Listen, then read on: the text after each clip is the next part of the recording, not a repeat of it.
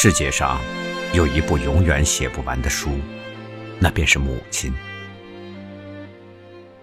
那一年，我的生母突然去世，我不到八岁，弟弟才三岁多一点儿。我俩朝爸爸哭着闹着要妈妈。爸爸办完丧事，自己回了一趟老家。他回来的时候，给我们带回来了他。后面还跟着一个不大的小姑娘。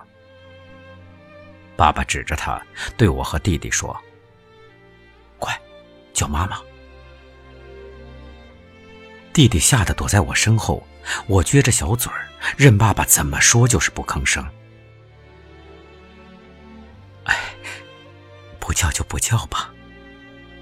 他说着，伸出手要摸摸我的头，我扭着脖子闪开，就是不让他摸。望着这陌生的娘俩，我首先想起了那无数人唱过的凄凉小调：“小白菜呀，地里黄呀，两三岁呀，没有娘啊。”我不知道那时是一种什么心绪，总是用忐忑不安的眼光偷偷看他和他的女儿。在以后的日子里，我从来不喊她妈妈。学校开家长会，我硬是把他堵在门口，对同学说：“这不是我妈。”有一天，我把妈妈生前的照片翻出来，挂在家里最醒目的地方，以此向后娘示威。怪了，她不但不生气，而且常常踩着凳子上去擦照片上的灰尘。有一次。他正擦着，我突然向他大声喊着：“你别碰我妈妈！”有好几次夜里，我听见爸爸在和他商量：“哎，把照片取下来吧。”而他总是说：“不碍事儿，挂着吧。”头一次，我对他产生了一种说不出的好感。但我还是不愿意叫她妈妈。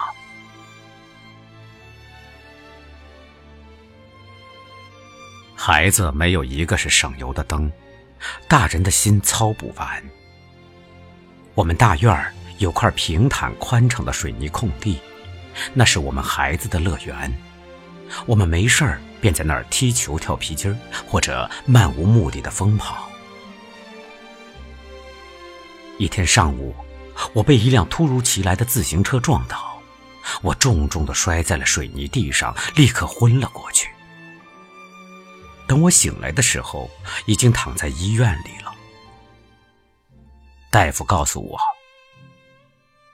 多亏了你妈呀，她一直背着你跑来的，生怕你留下后遗症，长大可得好好孝顺呐。”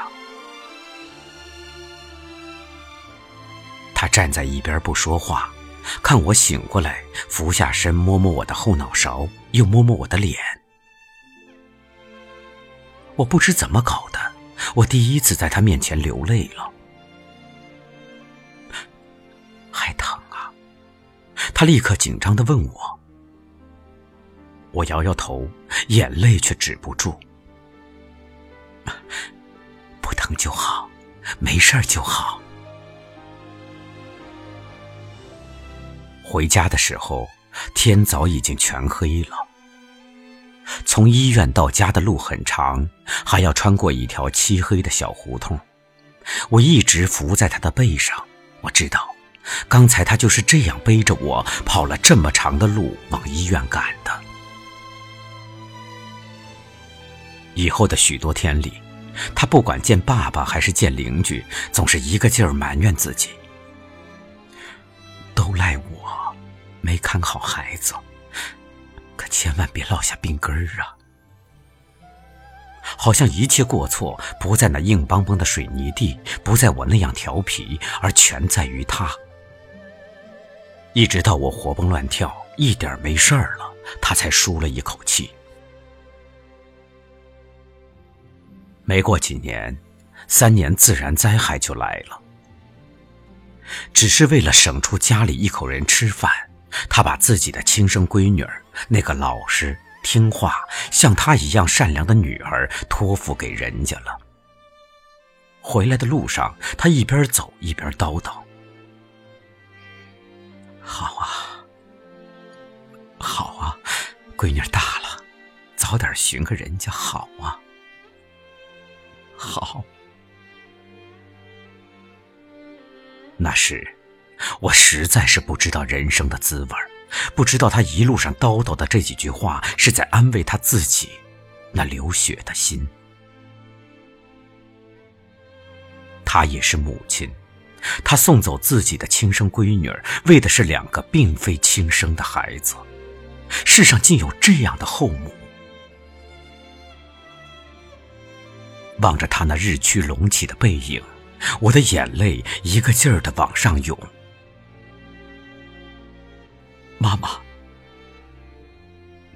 我第一次这样称呼了他，他站住了，回过头，愣愣的看着我，不敢相信这是真的。我又叫了一声“妈妈”，他竟呜的一声哭了，哭得像个孩子。多少年的酸甜苦辣，多少年的委屈，全都在这一声“妈妈”中溶解了。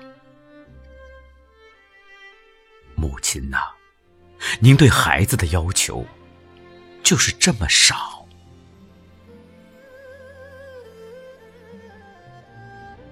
这一年，爸爸有病去世了，妈妈她先是帮人家看孩子。以后又在家里弹棉花、掘线头。妈妈就是用弹棉花、掘线头挣来的钱供我和弟弟上学。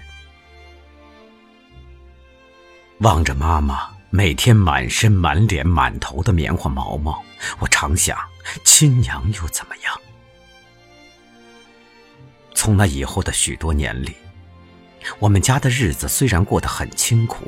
但是有妈妈在，我们仍然觉得很甜美。无论多晚回家，那小屋里的灯总是亮的。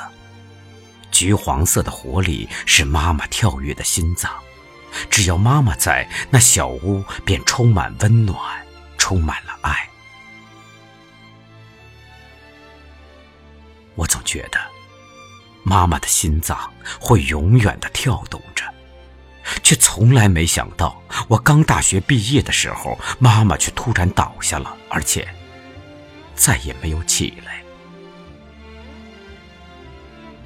妈妈，请您在天之灵能原谅我们儿时的不懂事儿，而我却永远也不能原谅自己。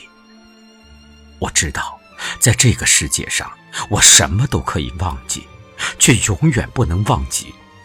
您给予我们的一切，世上有一部永远也写不完的书，那便是母亲。